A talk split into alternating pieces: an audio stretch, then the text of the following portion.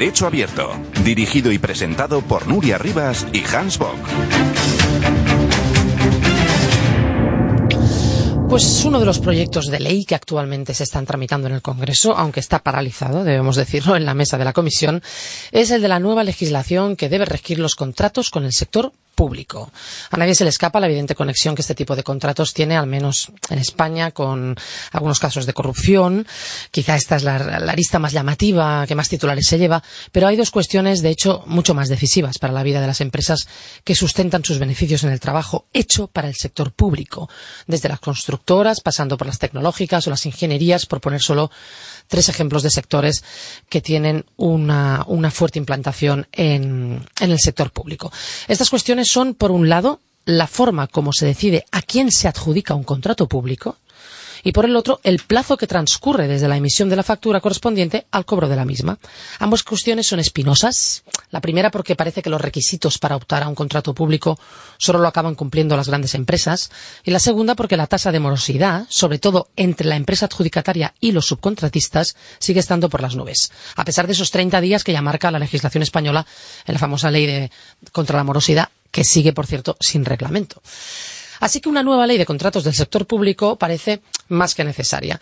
Diversas patronales, tanto empresariales como de autónomos, han mandado sus propuestas de enmiendas al texto inicial a los grupos parlamentarios. Atajar la morosidad en los pagos es el centro de las peticiones de una de las asociaciones de autónomos más representativas, Eduardo Abad, secretario general de UPTA.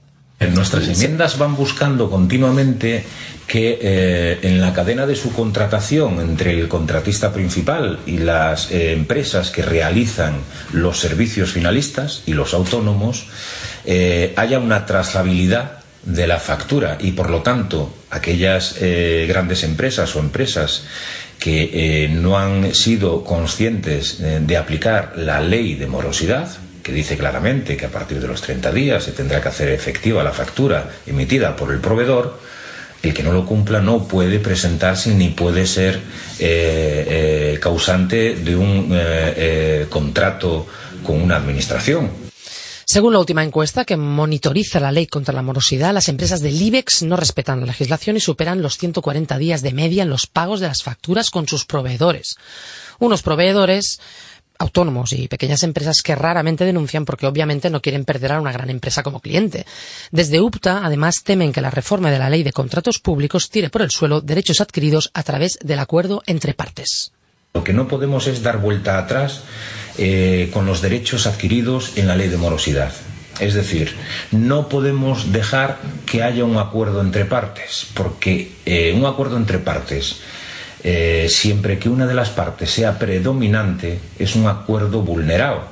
Es decir, si yo soy la empresa que va a contratar el servicio y pacto contigo la forma de pago, voy a pactar la forma que me interesa a mí y por lo tanto el acuerdo entre partes vulnera el principio de equidad y de igualdad a la hora de desarrollar eh, un contrato mercantil. Por lo tanto, el acuerdo entre partes queda desterrado. De Poner coto a la morosidad en los pagos dentro del sector público también forma parte de las demandas por parte de CEPIME, la patronal de las pequeñas y medianas empresas, pero es en poder aspirar a la contratación pública lo que centra su preocupación. La mayoría de contratos se los lleva al agua las grandes empresas. ¿Y las pymes? Luis Rodulfo, miembro del Comité Ejecutivo de CEPIME y director general de CEPCO. Buenos días. Buenos días, Nuria. Gracias por acompañarnos vía teléfono. Gracias a vosotros. ¿Qué pasa con las pymes y los contratos con el sector público? Lo tienen un poco crudo, ¿no? Bueno, esa es la realidad. Digamos que parte de lo que de lo que se está trabajando, no ya solo en esta evolución de la ley, sino en anteriores también, es el hecho de vigilar que la, la, pequeña y mediana empresa puedan acceder de una forma más clara, más contundente a la contratación pública en términos generales. ¿no? Esto no está pasando porque a veces se pide una clasificación con unos requisitos muy importantes, tanto eh, de, de, solvencia económica y financiera como de requisitos técnicos a las, a las empresas que, mmm, que impiden que trabajen para grandes proyectos cuando esos proyectos se pueden dividir por lotes y hacerlos mucho más accesibles. ¿no? Uh -huh. Esa es una realidad. Luego está la otra cuestión que usted mencionaba también en la introducción, el tema de la adjudicación. Hombre, para la pequeña y mediana empresa en general, eh, su forma de supervivencia es la competitividad y la competitividad la basa en innovación, en mejorar su calidad, su respeto al medio ambiente. Y claro, esto, esto es, es real y vale para algo en la medida en la que la contratación pública lo reconozca. Si al final la adjudicación sigue siendo por precio, eh, deja fuera del mercado a la gran mayoría de pequeña y mediana empresa que están optando por calidad y por innovación. Y este es uno de los grandes dramas que hay, ¿no? ¿Es a esto a lo que se refiere CIPIME cuando piden transparencia? No, el, el, régimen de transparencia es algo que va bastante más allá. Eh, se refiere fundamentalmente a la, forma de contratación, a, la, búsqueda de un órgano de supervisión, que en ese caso nos da igual si es la, Comisión Nacional de Mercados y Competencia, una comisión parlamentaria, un, órgano que se cree ad hoc, pero, pero bueno, sin generar mucha superestructura dentro del Estado, pero que sí eh, ponga en valor varias cuestiones. Una, sobre todo los temas de, morosidad en ese sentido, que haya alguien que vigile y nos diga exactamente qué está pasando y que no dependa evidentemente de que la pyme acabe denunciando a su cliente, que, esto normalmente no lo va a hacer nunca. Pero, pero también, para que funcione mejor el país, tiene que haber un régimen de transparencia. Todos nos estamos acostumbrando a que cualquier contrato, cualquier forma de licitación, cualquier forma de actuación, cualquier ingreso, cualquier gasto que hacemos, lo ponemos en un portal de transparencia. Esto tiene que ocurrir también con la administración pública cada vez más y, en alcance cada vez mayor, ¿no? No sé si ha podido escuchar las declaraciones que hemos emitido del secretario general de UPTA. Sí, Eduardo, sí, sí. Sí, ¿están los autónomos y las pequeñas empresas alineados en sus reivindicaciones sobre este tema? Sí, yo creo que sí. De hecho, por lo menos en lo que yo le he escuchado a Eduardo Abad, estoy 100% de acuerdo, ¿no? Otra cosa es que igual, em, pues en la estrategia de cada uno, pues desde hace tiempo, por, por ejemplo, el tema de morosidad, pues particularmente desde CEPIME, desde algún sector nuestro, lo llevamos trabajando pues, pues más de 20 años, ¿no? Entonces, a lo mejor cada uno ha llevado una estrategia diferente, no siempre coincidentes, pero, pero sí coincidentes en el objetivo final, que es evidente que la empresa acabe cobrando en su plazo correcto, ¿no?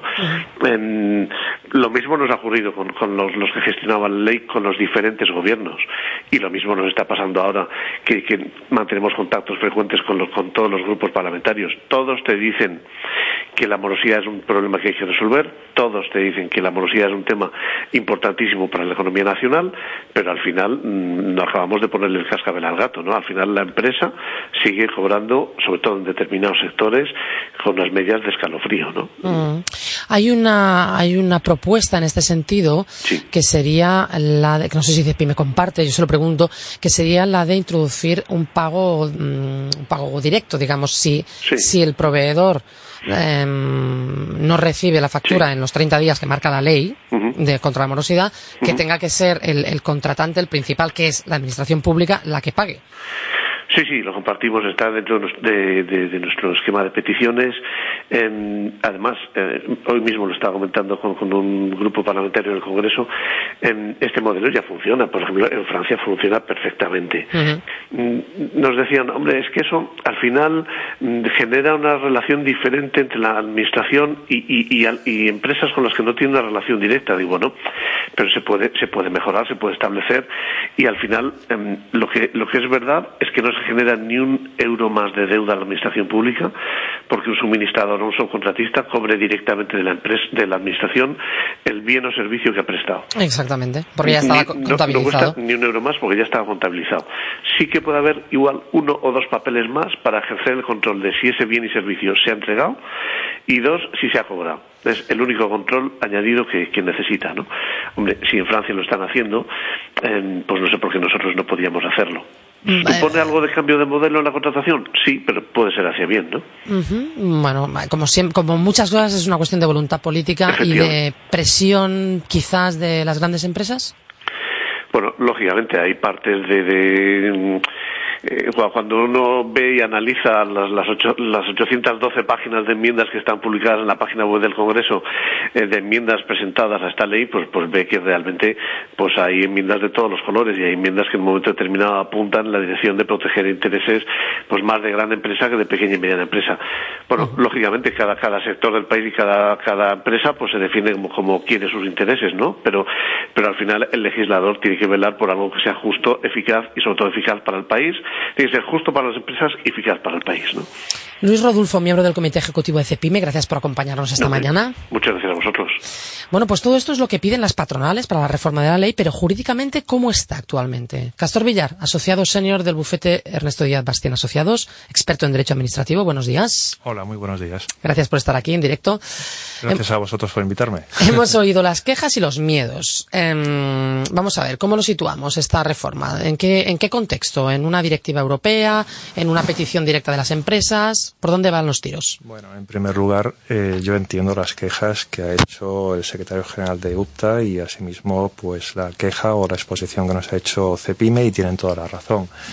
Es cierto que en cuanto al régimen de pagos a los subcontratistas y suministradores se retrasa continuamente.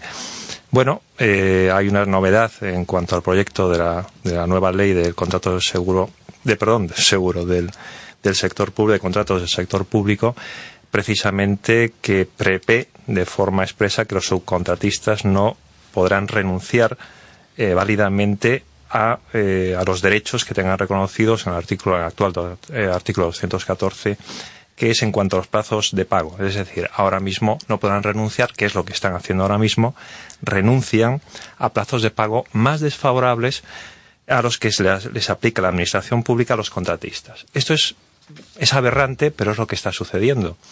Eh, yo la esperanza que tengo, no solamente para eh, los, eh, la, los, la, pequeña y la mediana empresa, sino también para el autónomo que también interviene en este tipo de contratos en el sector público, hombre, con unas cuantías pues mucho más inferiores, yo la esperanza que tengo, perdón, es que la directiva 2014-24, que es que tiene que entrar, eh, tiene que transponerse y es el objeto de la de este nuevo proyecto que ha tenido que a toda prisa, pues el el actual, el, el actual eh, legislador tiene que, que, que, iniciar este proyecto, es que no le queda más remedio que implementar una directiva que le está obligando a través de los considerandos de la directiva a que se faciliten mecanismos para eh, efectuar pagos directos a los subcontratistas. Y esto tiene que entrar en España.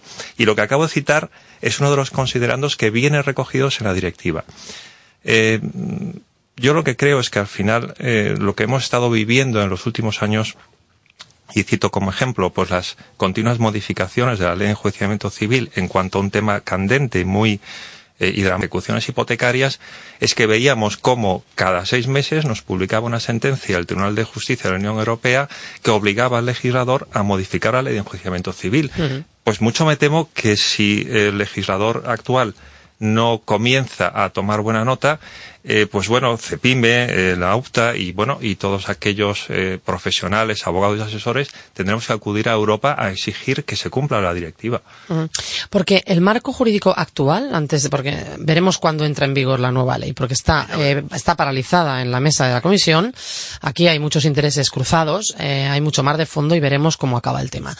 De momento, la actual, una de las quejas de CEPIME era este que el principal requisito al final acaba siendo el económico no otras consideraciones que pueden que podrían aportar o podrían ganar terreno las pymes como pues el RSC, medio ambiente. Realmente un hay, hay algún requisito que podamos decir que siempre que, se mantiene cuando tienes que ir a, a ganar un concurso público, ¿por qué siempre ganan las grandes empresas? Bueno, hombre, habría que distinguir también un poco las grandes empresas lo que ocurre es que acuden a, grandes contratas, es decir, donde el volumen es mucho mayor y evidentemente en esas grandes contratas, como tienen la posibilidad, porque está prevista en la ley de la subcontratación, pues bueno, pues ellos son los que se llevan la, parte del león. Ahora bien, eh, no debemos descartar que también existen otro tipo de licitaciones, pues mucho más eh, por, por cuantías, pues mucho menores, pongo por caso de 100.000 euros, pero en todo caso, mm, desde mi punto de vista al menos, eh, a mí eh, que a una empresa, una pequeña empresa, se le exijan determinadas eh, condiciones o requisitos en cuanto a su solvencia económica y financiera, no me parece preocupante. Quizá lo preocupante, desde mi punto de vista, es la falta de transparencia a la hora de acudir a esas licitaciones. Eh, Castor Villar, eh, asociados en el bufete Ernesto Díaz Bastien y Asociados. Gracias por darnos estas pinceladas jurídicas. Eh, es un tema que da para mucho. Y da para mucho. Da para mucho. Eh, eh, yo creo que podríamos organizar una mesa redonda un día de estos y hablar largo y tendido sobre este tema. Bueno, estaría encantado de asistiros, de Muchas... asistir con vosotros a esa reunión. Muchas gracias. Gracias,